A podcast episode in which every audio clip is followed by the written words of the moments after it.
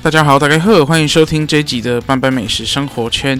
呃，上一集我们就是在聊很多外国的食物，这一集同样给大家满满的外国食物。为什么呢？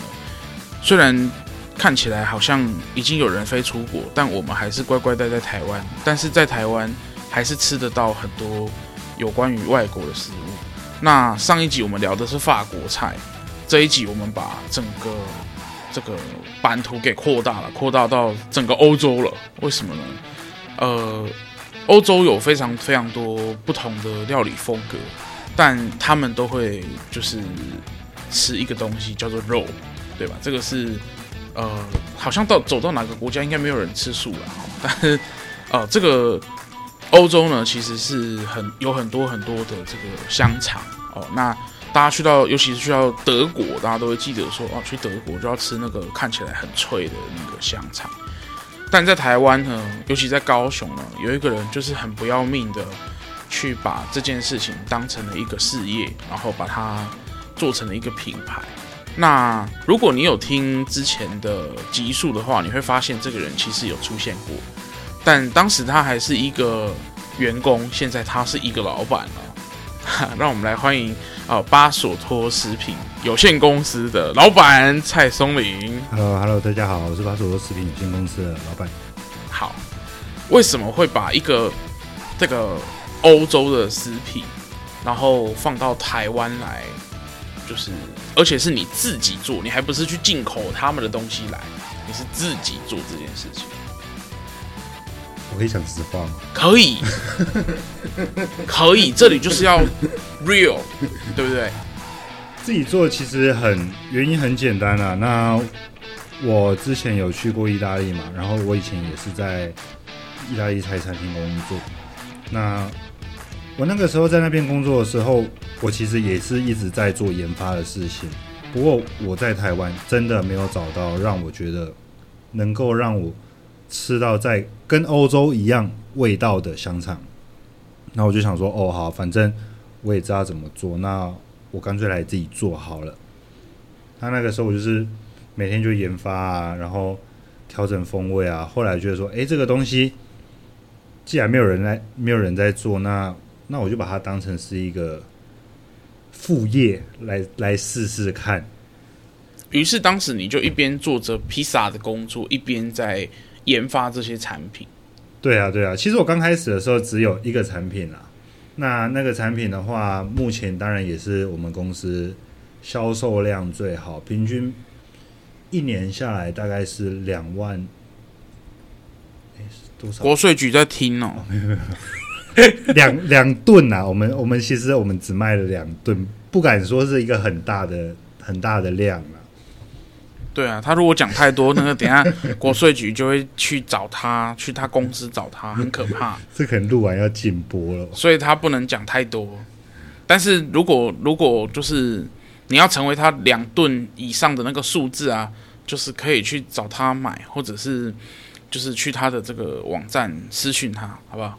那回呃话讲回来，做了这个香肠之后，呃。你研发了很久的时间，才变成了第一个你刚刚讲的这第一个意大利的这个产品吗？对，那我从二零二零那个时候就开始在做研发这件事情了。不过我们调整大概也调整了将近半年，那从中也是会发现，其实肉品它的变化，毕竟这个东西是绞肉嘛，那很多人会觉得说，哎，那不就是？绞肉，然后加一些香料拌一拌，然后把它塞进肠里面，它就变成香肠了吗？对，是可以这么说，没错。但是实际做出来，如果有自己做过，会觉得说，哎，干根本不是这一回事啊！完全不是，因为你光是要挑选哦适合的肉，然后再来，就像你讲的，把东西塞进去，那个东西会不会破了，又是另外一件事情。当然，那在这个研发的过程之中，你都是呃。就是你刚说你自己就会做这件事情，但你是呃直接就哦、把它当成是一个工厂来经营了吗？对，那我刚开始的时候，其实我们从研发是，呃那个时候是用比较土法炼钢啦，就是多少的比例多少的香料，然后加进肉里面拌一拌，觉得好吃，然后那就是用这个这个方式。一直到后来，我们在做研发，当然会有一个固定的公式，比如说我的盐大概是多少帕，然后里面的含水量是多少的帕数这样子，然后它的香料不能高过多少，然后它的香料它的特性是什么？有一些，比如说像是红椒粉好了，那可它是酸性的，那酸性的可能会造成我们的肉它没办法再重新粘合。那这个时候我们要怎么去降低它的酸碱值，然后去改善这一些？嗯，好，听的可能很多人都觉得好复杂啊，为什么有这么多的这个就是听不懂的词了啦？哈，因为虽然这个是一个每天大家都会吃的东西，但你应该很少会把它翻过来看一下后面的这些成分标示啊。哈，那相信你把它看一看，你都会发现上面的字你也都看不懂啊。对，对啊，那。呃，这个东西毕竟它要从一个呃餐桌上的菜，一直变成是在家可以自己做的，这个过程中就有很多很多保存上的困难。那又要符合现现阶段的食安法规。那其实呃，台湾的食安法规相较于欧洲算是严格的吗？台湾我觉得很严格，超复杂，超严格。哦。所以没有大家想象的说啊，我们就是凊彩凊彩吃凊彩大汉。呃，以前是可以这样啦，不过因为台湾有太多的食安问题，所以我们的门槛越来越高。到现在我们在做，我们还是一直在想办法去解决这些问题啦。那当然保存上，其实呃市面上看到很多香肠，它是可以放在常温。呃，不是，也不是说常温，它是放在冷藏，因为常温的大概就是像腊肠这一种，嗯，像它像那一种发财烧肉外面掉的那一些腊肠，那常就是在冷藏，为什么它可以放这么久？那也不能说久了，大概是一个多礼拜到两个礼拜左右了。那它这个东西在制成上就会跟我们的产品的制成上会有不一样的处理方式。比如说它的盐跟糖的量会下的比较高一点点，当然它还是必须添加亚硝酸盐，因为这个是为了保存，保存为了防止它的生菌数过高，去抑制它的肉毒杆菌。那最主要是它在香肠台式香肠在制作的过程中，它到最后阶段，我们必须要把肠衣风干嘛。嗯，那它们的温度会比较高一点点，它温度大概会是在六十。几度到七十度左右，大约是三个小时。那有一些知名的大厂，他们用的方式会比较不一样，会用比较长的时间的方式去烘烤它。那这个时候可以排除掉多余的比较多比较多的水分以外，它也能让它里面的亚硝酸盐经过这个热，它必须要一点点温度，它才有办法进行作用。所以你看到台式香肠会比较红一点点，但是我们的香肠其实。我们是做好，然后用比较没有那么高的温度去烘它。那烘的过程，我们大概也只烘了一个小时，主要让它表皮的肠衣干燥之后，我们就进行包装。包装之后，我们就进急速冷冻。那这样做的原因是什么？因为其实台式香肠跟欧式香肠的做法上本身就是不一样了。那国外比较多，就是做完他们就是吊着风干，但是因为他们的环境比较干燥。比较冷，比较凉一点点，所以他们的环境是允许这样。但在台湾的话，没有办法。我们很潮湿哦。对，我们潮湿，我们超热的，只要肉放一下，它可能就马上坏掉了。对，所以我们采用比较快速的方式，只要做好，然后表皮稍微烘干过，那我们就是直接进急速冷冻了。那这样的情况下，其实对于肉的保存也会比较好一点点啊，然后也不会。流失掉过多的水分，所以我们的产品吃起来会比较比较 juicy 一点，比较多汁。嗯、有一些人就是，哎、欸，怎么切切下去就是一直在跑这个肉汁出来？那最重要的关键也是因为我们的肉啦，我们的肉其实都是选用温体肉，嗯，因为我发现温体肉跟一开始就虽然它到最后你都必须要经过冷冻去保存，但是一开始你在这个做香肠的时候，他送来的肉是什么样的状态，其实是会影响很大的口感的哦。对啊，因为我们像我们送来的肉，我们都是坚持要温体的，就是不经过冷冻，那就是以温体的，还是冷，它基本上它是送冷藏来啦。那冷藏来，我们就是赶快绞肉处理这样。对，然后拌料腌肉这样子。嗯，那目前你从一开始发展的这个。单一产品一直到现在已经有几个口味了。如果真的要说的话，不包含我们公司帮其他人研发的啦。那我们自己的香肠口味目前是应该算是八种嘛，因为其实现在还有另外一个，我们准备要准备要上市了。嗯，对。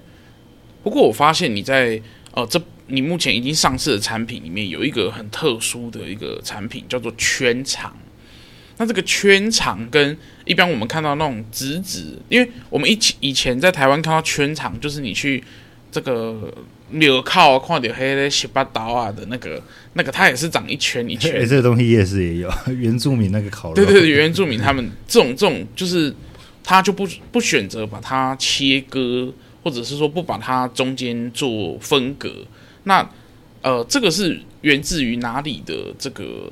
发想，或者是说这个东西其实在欧洲是有这样子的吃法的。这个东西啊，这个东西在台湾其实各国都会做了，包含在台湾。那为什么要做这个？因为在国外，像是在德国、在法国、在意大利，任何国家好，其实他们都会做这个东西。那非常的简单嘛，就是他们不想要切割它，就是不想要把它弄成一条一条的。主要是他们在觉得说，哦，这样子在烤肉的时候，大家可以一起一起 share，然后大家就是切一切，大家一起分着吃。那至于为什么我要做这个，我当然也是想要营造这个感觉。不过我们做的没有那么大啦，因为真的做起来大概要长度大概要应该要比现在再长个两两倍左右。嗯，所以就很像一棵树的年轮这样。对对对，真的做起来的话，真的会像这么大。那我们就是把它做成比较小份的，因为其实这么小份，比较小份的也比较符合目前的，算是目前的商业模式吧。嗯，因为我我做了这么大，那可能 我相信也不会有人想要买这么大的香肠。因为现在大家不是想，应该就是在就算在家吃饭，可能也都是三四个人，不会超过。除非你过年过节可能会推出这种大圈的，不然一般现在的就是生活里面，很多人是一个人在外生活的，那他肯定是吃不完的。对啊，对啊，所以我们会用比较小的方式，但是你还是能够去体验到这种国外在一起分享一个食物的那种感觉。嗯，那这个东西他带回了家了之后，他要怎么样把它变成是？你讲的这种很爆汁的口感，他如果没有哇，比如说就像就像我刚讲，他一个人在外面生活，他没有瓦斯炉怎么办？那那我就建议买个烤箱吧。OK，所以它其实是用烤的的风味，其实是最棒的。嗯、呃，其实用煎的是不错啦，那用烤的是比较，我觉得算是比较懒人的方式吧。因为像我自己在家，我也会吃，那我就是用一个烤盘上面铺个铝箔纸。那如果他更懒惰，他家只有气炸锅也可以吗？可以啊，有气炸锅那更方便，但是还是一样要洗气炸锅。就我会我会比较建议用烤的箱，是因为我们就是包个铝箔纸，烤盘包个铝箔纸，那这样出来，你可能连烤盘都不太需要洗，就是不会沾到油。嗯，不过像这么你研发了这么多的口味，你要怎么样去跟？哦，因为我我记得你之前有到台北的这个烘焙展还是食品展哦，对，去参展嘛，哈。那你怎么样在很短的时间里面告诉客人你，哦做这些东西，它这么多的产品，它分别的差别是什么？嗯，基本上看起来就是长得不一样。OK，但是它你哦，你有摆那个食物在现场？对我们，我们是其实每每一款香肠它的。形态吧，就是它的大小跟它的重量跟它的颜色本身就是不一样。那会看，比如说像呃，像意大利的好了，我们就就直比较直觉吧。我们的名字中文名字也是取得很很简单，比如说像松露香肠，就我们就会直接写黑松露香肠，这样他一看就知道这里面是放什么。嗯，那就是对对对于一个消费者来讲，他在还没有吃过任何一款之前，你会首先建议他吃的是你自己的哪一款的这个香肠？哎、欸，其实我还没遇过这个问题耶。哎、欸，对对不对？因为比如说，就像我们去去逛大卖场，我们都会选择障碍嘛。那你可能也有这么多的这个这个口味啊，就是说，哎、欸，我都没加鬼，就是我今天就是一个很很无知的这个少年，我都没加鬼。你会建议我吃哪一款，然后对你印象深刻？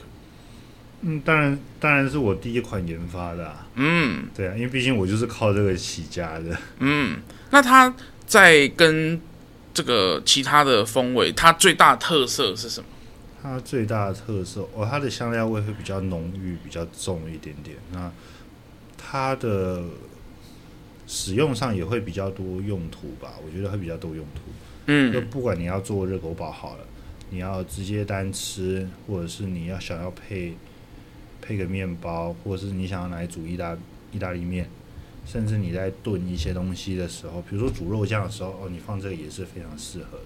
嗯，所以它算是一个很百搭的这个这个款式。对，它是一个非常万，我觉得非常万用。嗯，不过你刚既然提到松露了，我发现松露对于大家现在好像这个非常的有吸引力哈。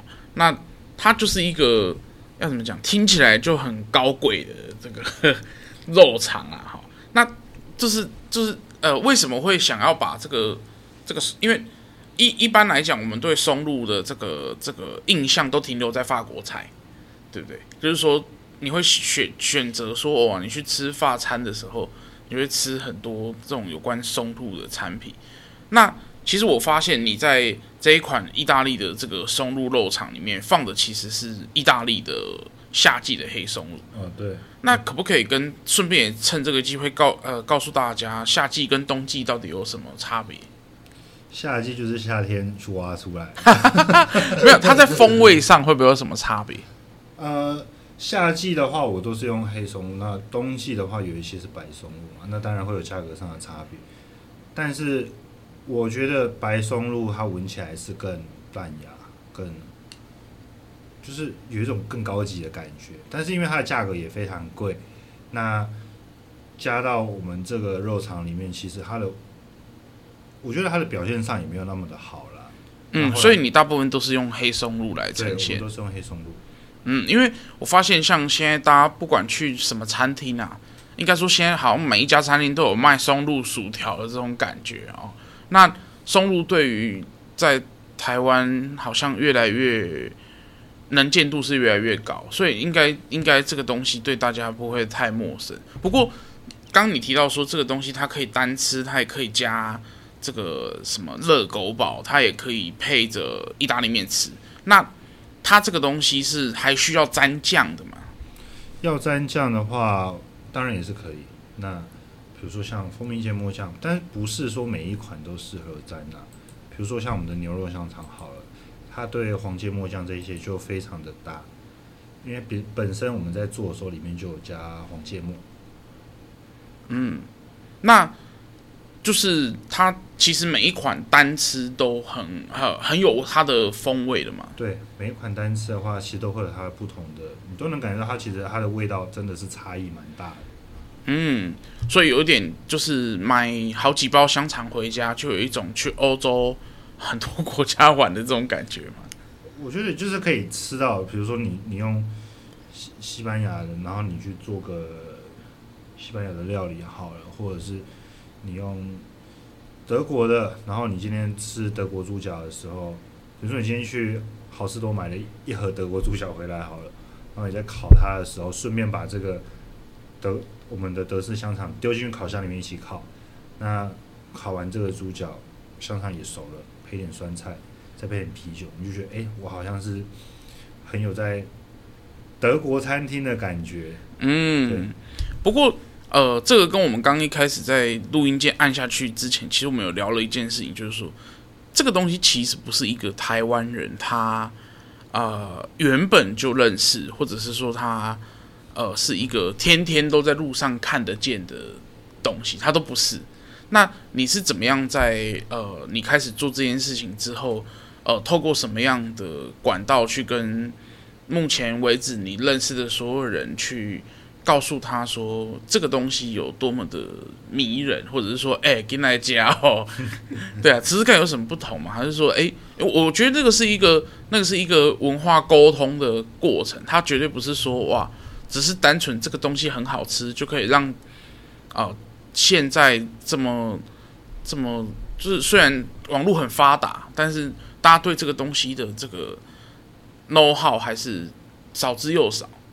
嗯，就是其实这个，我们后来有发现一件事，就是要怎么让一个东西能见度更高，或者是说让大家更了解它。其实，呃，我我是有发现，那餐厅是占了一个很重要的角色，就是全台湾餐厅它其实占了很重要的角色。就是说我今天一个大家不熟悉的东西，我今天把它摆到餐厅去，跟我把它摆在我自己的。网络上，我们的官网上面卖好了。那大家去餐厅看到这些菜，那他尝过了以后，他或许能够知道说这个东西是不是，应该就是用这个方式去做市场测试了。那很多餐厅在，应该说很多餐厅他们也想要找相似的这种产品，所以他们也会来跟我们联络啦。哦，所以其实。这个东西在我是靠餐厅推广，慢慢去推广出去的。嗯哼哼，所以说这个东西其实在，呃餐厅也在整个能见度上扮演了一个很重要的角色。嗯、呃，当然了，因为餐厅相对做这个东西来说好了，他们做菜可能真的比较比较容易一点啊，因为做这个加工的制品对他们来说可能会是一个非常复杂、非常麻烦。又耗时间又耗人力的一件事情，所以其实很多餐厅也不会选择想要自己做。那，于是他就把这个工作交给你做就好了。哦，对，就就交给我们公司，我们会帮你做到好。哦，所以其实如果说听这一集的呃朋友，如果你是开餐厅的，如果你有想要跟他配合，你也可以去联络他，就是他可以做出属于你啊、呃、可能想要的风味，嗯、或者是说。你想要的感觉，对，我们可以做，因为我们其实会，当然会希望客人就是先试过我们的产品，那你再决定说，还是你想要做自己的风味，因为我们的产品这么这么的广，或许其中有一款就是你要的感觉，那你也不用再另外花这么多的时间跟金钱来去研发一个东西。嗯，没错。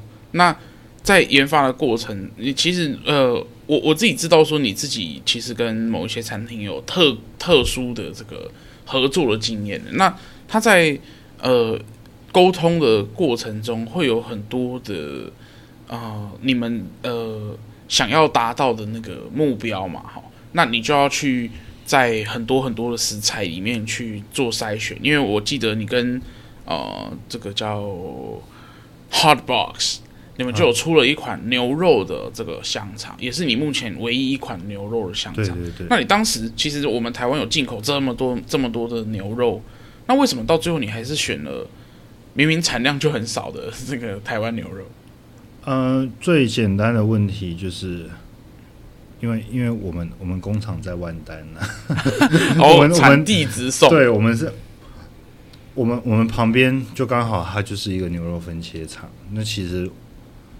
呃，开车大概不用五分钟吧，然后那个工厂也那个算也算是牛肉，他们算是牛肉分切厂，那他们工厂非常的干净，干净到我觉得超可怕的，那个进去就是全身都要都要消毒那一种，然后后来我们就决定跟他拿。那最最刚开始我们也是有试过进口肉品，那进口肉品会有一个会有一个问题啦，就是很多都是冷藏进来的嘛。那在冷藏进来过程中，都会经过湿式熟成的阶段。那在湿式熟成的时候，肉里面会有一些酵素，酵素还会开始分解肌肉的结缔组织。当肌肉结结缔组织全部都崩解掉了，那就像一个一个房子，它整个结构松散一样。那这种时候，我们要再把肉重新灌到肠里面，让它可以粘着起来，其实是完全没有办法再重新结合的。后来我们想，因为都是这样，那我们干脆就是用新鲜的牛肉来做就好了。那我们就直接叫，刚好我们就是在万丹嘛，那边超多温体牛，那我们就干脆直接从那边直接叫牛肉过来用。当然，我觉得最重要也是，我觉得台湾的肉品真的品质不错，台湾的猪肉、台湾的牛肉。或者是呃台湾的鸡肉好了，这些都是我们想要推广的。其实台湾呃早期没办法，因为口蹄疫问题嘛，所以我们的猪肉没办法外销，一直到现在已经已经可以外销了。那其实台湾肉品也是一个需要被推广的，也算是一个公司理念啊。我们希望是推广好的肉品跟好的制作过程这样子，让大家觉得说。呃，香肠不是真的你想象中那么可怕，不是说嗯，就是看到用那个什么，呃，可能就是防腐剂加超标，或者是他就是吃了就是会致癌啊什么的。其实任何东西，但是吃多都是会致癌啊。不过你可能每天吃一条，你可能还可以吃个十年吧。但是你不会每天都吃一条，对，你不会每天都吃一条。所以其实严格来说，在现在台湾的这个猪肉的呃这个出口已经是开放了之后，其实呃之后这个这个产品是有机会迈向国际的吗？我觉得比较难呢。但是但是目前国外的市场来说的话，我觉得他们就是在他们自己国家自己买就好了，不需要跟我们。亚洲呢？就是亚洲亚洲当然是或许是未来是可以可以做的一个市场啊。嗯，因为我发现，当你说要卖去欧洲，真的很困难啊，真的，因为他们自己就有当地的食材跟当地的厨师会做这件事情。但，呃，既然你选择在台湾，当时决定要创这个业，也就是因为当时发现台湾除了进口之外，好像没有别的途径，而且进口的这个数量也非常的少，所以你才决定要自己做嘛。嗯。那我绝对相信，在亚洲其他国家是有。这样子的需求，而它并没有被满足的哦。对，那其实在，在在肉品的进口上也会比较比较严格一点啦，因为像去年应该是去年，意大利的肉品又又突然没办法进来了，因为他得了非洲猪瘟嘛。对，对，那这种变成是像在这种问题的时候，其实如果以前早期可能还可以进口啊，那突然不能进口了，那。台湾也只能自己生产喽，所以你就是属于那种哎、欸，有一天如果当这个疫这个呃这什么检疫的这个问题，至少我们在台湾还是可以继续吃到啊、这样子的一个产品的。对，因为遇到检疫的问题的时候，有时候我们要追溯的东西太多了，包含从进口的时候，进口报单、进口检验报告这些，我们都要去追溯。那甚至。更严格的话，我们会追溯到，比如说猪的养殖到猪的屠宰，因为包含我们现在在做，我们都会去追踪到这一个了。因为我们我们最主要也是推动一个台湾的畜牧业，因为台湾的畜牧业开始慢慢的在没落，因为年轻人不做嘛，那就越来越少人去做这。可是我们的每天供给需求还是这么大量。嗯，因为每每天每个人张口都要吃嘛，对不对？对对对对，那大家想要吃，比如说像有一些排骨饭，那他们用的肉品不也不一定是台湾的啊，也可能就是进口的，就是不论哪一个国家，可能是进口的猪肉这样。嗯，我我发现现在有西班牙啦、加拿大啦、丹麦啦，对，甚至呃，纽西兰啊、纽西兰啊都有了，就是现在进口的国家也越来越多了哦。不过。既然你当时决定要创这个业啊，就是从一个员工变成一个老板的时候，那呃，你当时就知道创一家公司很困难吗？还是说你在创了之后，你才发现说，哇，天哪，这一切都是这么的这么的坎坷这样？那我刚开始的时候，其实我从刚开始做到现在，我。我登记了两间公司，因为我第一间公司那时候我们只是一个小小的呃行号啦，就是商商号那一种，就不用开发票啊，然后营业额又超低，连八万都做不到那一种。那后来我就是决心把它做大嘛，就是想说，好算，那因为因为那个行行号不用开发票，可是我们面对一些餐厅啊，因为毕竟我们是厂商，面对一些餐厅，面对一些呃通路的客户，比如说像零售的零售的那种商店，好了，那他们都需要开发票。我想，好，那既然要开发票，那我用行号也不划算啊。好不容易他是不用开发票，好，那我就把这个注销掉。那我就是直接弄一个有限公司。一直到我开了有限公司，我觉得，我靠，这东西也太麻烦了吧！从刚开始的，因为你登记，光是一个有限公司，你的文件整个跑完到下来，大概要将近一个月的时间吧。而且这还是你自己去跑才有这么快的效率哦，是不是？嗯、呃，其实那时候我是找会计师事务所。哦，你找代办了还要这么长的一段时间？对，因为因为他他们比可能会比我快啦，因为中间很多文件啊，包含我们的，因为我们我们有有像厂房、仓库这一种仓库，它的附近不能就是有一些是，比如说你在国小就是。学校啦，学校附近你是不可以建制的，因为这个都会有安全问题。或者是你在医院附近，你也是不能建制这个东西的。所以他我们会去考察，就是他会给你写一个表格，说：“哎，你有没有离这些地方什么？”那他会实际真的去看吗？我其实不知道哎，我觉得搞不好他来看过，但是发现就我就这样。嗯，因为我发现现在就是呃，很多的人都会在啊、呃，可能。斜杠嘛，哈，这是这几年，呃，就像你，你刚开始也斜杠了，对，然后突然斜杠以后，斜杠了之后，就好像觉得说这个东西是可以成为自己的一个事业，而成为一个事业的过程中，啊、呃，其实没有想象中的这么美好，或是这么的简单。大家当然都觉得说，哇。听起来就是一个很响亮的名称，老板。对，就听起来蛮好听的啊。那个董事长好啊，总经理好这样。因 为其实，呃，我刚开始的时候，诶，其实我我那个时候就是开有限公司的时候，嗯、呃，我还没有离职啦。那时候我是准备要离职这样。那在那之前还都是行号，有时候呃就上班嘛。那有闲的时间或者是休假的时间，我就开始去跑业务。然后空班的时间，就是我下午就会开始去出给一些餐厅这些货啊什么的。那其实变成是我在处理很多文书，大概都是晚上，晚上九点过后，就是大概没有什么睡觉的时间了。对，那时候我我超累的，我那个时候就是觉得自己好像疯了一样。可是有时候这个东西已经做下去，你想要回头，发现已经来不及，因为。你的资本也投入进去了，那一直到后来我离职之后，我想说哦，应该会比较比较悠闲一点吧。可是好像不是自己想的那样子，因为我离职之后，我很专心在做这个工作的时候，过没多久吧，过了几个月，那我就去我们第一次展览这样子。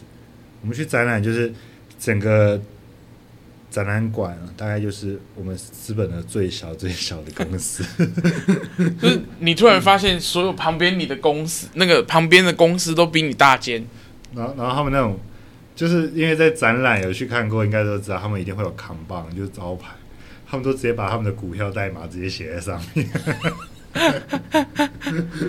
那我们就我们那个时候真的是就是一间超小超小的公司而已，那可能很多人都不知道我们，然后我们就是慢慢的。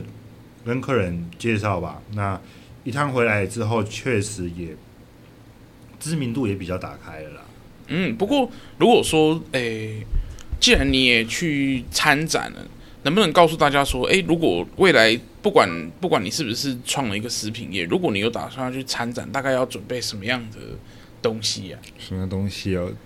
这这个真的要讲啊？对啊，我相信这个问题大家都有，因为像我们平常都会去看展览，嗯、然后发现说，哦，好像好像就一个摊位嘛，就一个桌子嘛，就一个一个椅子嘛，好像很简单嘛。但我绝对相信每一个去参展的厂商，都不是我们看到的那个样子。嗯、那以你自己，因为大家可能未来就算是自己创业，也都不是你想象的那个那个二呃呃二开头的这个股票代码，或是三开头都不是嘛。我们都可能是一家小公司。那身为一家就是小公司，你也经历过这个过程。那你会建议大家，就是说，如果真的是想要去推广自己的呃产品，那想要去呃这样子的一个大型展览推广，大概会准备什么样子的东西？除了钱之外，嗯、钱是一定要准备的。我，我其实本来就想说，就是钱先准备好就好。哦，那那那参展的费用其实蛮高的嘛。嗯、呃，其实你光是看到那个桌子、那个椅子，那个都是要都是要钱，包含你后面那个扛把，因为通常在做这个，我们一定是找大图输出嘛。那有时候我们会。做好之后，请他们直接来安装。那其实这些都是花费超高的。那如果如果要说参展的话，准备什么？应该说会有一个，会还是你还还是必须做一个计划吧。就比如说我的前期，那我前期就是我在展前我要先做什么准备。那在就会分前中后了。那主要是前期做什么准备？那中间就是我在展览期间。我要我要做什么？包含我在展览期间的业务开发好了，或者是找到一个你的，因为展览其实有时候可以认识蛮多合作厂商的。嗯，那这个过程你要怎么去跟人家谈？然后你的筹码是什么？那你的后期就是说，哦，在展览结束后，我该怎么去联络这些客户？嗯，那。我那个时候展览结束之后，其实我大概收了名片，大概有这这样几公分啊？两盒这样。嗯，五公分高的名片吧。那你真的有每一个、每一个、每一个都都去跟他后续做联络？有，我那个时候一个一个打电话，一个一个打电话，就是，其实有时候你会突然想不起来他是谁，但是你可能你就问他哦，方不方便加个？来，然后你要跟他，比如说报价，或者是跟他洽谈一些合作方式。你可能看到照片，你大概会不会想起来这样子？那最重要的是前期的准备，就是你的规划。你希望这一次的展览能够为你带来什么，而不是展览。应该是说，你做完这展览之后，你希望你能够得到什么？那你就要朝这方面去做准备，这样子。那展览中。就是按照你的计划去走，因为我是一个很喜欢有有计划的人啊。那如果今天做一件事情是没有计划的，我会我会超慌的，因为我不知道我不知道等一下我我会不知道说我等一下会不会发生什么事情这样子，所以我都会先计划好。那当然过程中就是按照着你的计划，或许可能还是会有一点变动，或是不一样，或者是一些意外会发生，不是说不好的意外，而是。可能会有一些你意想不到的情况了，就是解决它这样子嘛。那后期当然是，呃，你要怎么去成交才是你的重点。嗯，对，因为我发现现在有很多那个参展的厂商，我们去逛那个食品展的时候，都会发现现在已经好像有点像展售会的这种气氛了哈。当然。你去参展那个时候应该是不可以开放试吃的嘛，好，所以、哦、我们可以。我们那时候刚开放。哦，刚开放。对。对啊，因为那时候吃爆了，吃饱 了，吃饱了。就是对，就是我发现这种这种这种食物的东西，如果你对的，不管是对哦厂商也好，对消一般消费者也好，我觉得最重要的真的就是吃那么一口，哎。哦，我觉得吃一口真的是定定生死，你知道吗？因为，呃，我们刚开始在做。讨论的想说，哎，那我们是不是就是开放，开放个时间点，让大家来排队试吃好了？然后剩下时间就是不试吃这样子。后来我觉得这个不行，这样子我们中间会损失很多客人。那我们就决定，反正我们就是一直试吃，每天就是无限量供应试吃这样。当然不是说直接给你一整份，我们还是会弄比较小份，比较适大概一口大小这样。对，大概就是你试一个味道这样子。嗯，那你你有试吃之后，就客人比较说，我想要试试看松露的，我没吃过。客人觉得新奇嘛，那他就是吃完就，我真的真的很松露哎，那真 真的很松露。对，对我也有吃过，真的很松露。然后我就说你就是他们就会他们就会有购买意愿嘛，因为那边其实很多的是算是婆婆妈妈啦，那他们就哦，这个是一个很新奇的东西，因为因为现在是一个网络资讯比较发达的年代。我刚开始做这个东西的时候，我想说我们的客群应该不会有超过五十岁以上的客人吧，或者是年纪比较大的，可能一些婆婆妈妈之类的。结果后来我发现，干我错了，买这些东西的都是婆婆妈妈是吧？我因为因为他们就是我们会有一些呃行销数据分析表，结果占比最高的，居然居然是。年龄层就是四十到六十岁之间，我那时候看到我吓到，我说我靠，这个完全是跟我们想象的是完全不一样的。那他们是比个比较，嗯、你看到实体东西，然后他有试过味道，因为他们现在对于新的东西跟新的产品的认知接受度比以前高很多了，所以他们会愿意去尝试。加上现在的网络资讯比较发达嘛，他们就每天。每一次在那边滑他的 Facebook，就可能就会看到这些东西。那他们有看到实体试吃过，他们对于这个东西的接受度，喜欢的就很喜欢。那有一些可能就是哦，就就还好，兴趣还好这样子。对啊，所以在颠呃，在你发现这个数字颠覆了你原来的这个规划之后，你有转变你的整个啊，不管是行销的方式也好，或者是说呃。你的整个经营策略也好，都有做很大的调整。我们我们一定会做调整。那做最大的改变就是，我本来只有做，就是说我们客人客群大概是二十到四十岁之间。后来我们决定从从五岁到八十岁，我们都要做。因为因为我发现，其实小朋友也蛮喜欢吃的。有一些像我当时会知道这件事情是，呃，我之前还在餐厅的时候，那时候也是。用我们我们公司的香肠，反而就蛮多小朋友还蛮喜欢吃的，会觉得我、哦、这味道没有吃过啊，然后吃起来又又蛮好吃的。嗯，对。所以在这个调整之后，就会让你的这个产品的这个对于市场的这个广度，其实是扩增蛮多的哦。哦，对啊。那其实我就后来不想要去局限自己的产品是。卖给谁，或者是挑客群，我会觉得我们东西就是只有喜欢不喜欢，那每一个客群都是我们的客，都可以是我们的客户，这样不包含是 B to B to C 好了，因为 B to C 比较一般，一般都是 B to C 嘛，那 B to C 就是我们觉得那整个整个市场都可以是我们的客群，这样毕竟是食品类，比较没有没有那么多限制啦。嗯，好。这吃真的是一个，不管你从三岁到八十岁都要做的事情，就是一个喜好问题。因为最简单就是喜，我喜不喜欢吃这个东西这样子，那个人个人口味这样子。嗯，今年就。今天把他的这个很多秘密都挖出来了哈，我还有很多秘密还没讲。对，这个我们就等到他这个有一天成立，我们也很期待你自己成立自己的 podcast 节目，好不好？先先看一下我们有没有空。好，因为我还不知道怎么录音。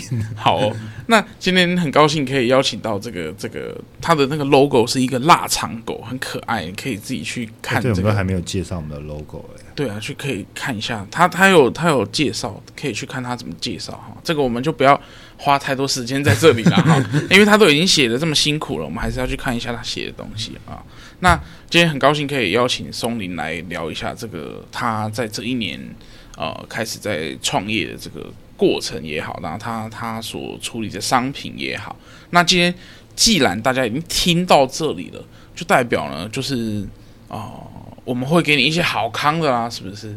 那呃，这最近你听到这集节目的时候，应该你会，如果你有关注斑斑美食生活圈的粉丝页的话，啊、呃，我们在社团里面已经有开始这一波跟啊、巴索托这个肉厂的一个合作。那呃，详细的这个商品的内容跟详细的这个价格跟怎么样送到你家呢？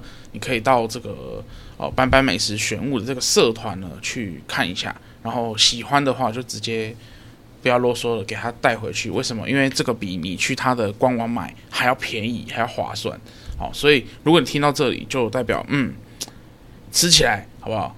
重重点是在免运呢。对，免运哦，这次就是帮大家争取到免运，就是台湾人最喜欢免运了，所以我们就是这次连运费都帮大家吸收了，让大家可以在家轻轻松松就吃到这些。啊，环游欧洲，对，应该还在欧洲啦，还没有到，还没有到美洲、亚洲啦。哈。哦，还没，还没有，我们还没有做这么广。亚洲，亚洲是不用找我买。OK，所以呢，你大概可以吃这些东西，然后让啊、呃、还没有出国的这个日子里面呢，还是可以去享受到哦、畅游整个欧洲的这个食物的这个味觉的旅行啊。好，那今天节目就到这里喽，谢谢大家的收听。如果你是收听 Apple Podcast 的话，欢迎你把这个五星给他点下去，然后如果你有想要对松林讲的话，或是对班班说的意见呢，都欢迎你可以留言，那我们看到了就会回复，这也许是在下一集回复，也许是私下给你回复。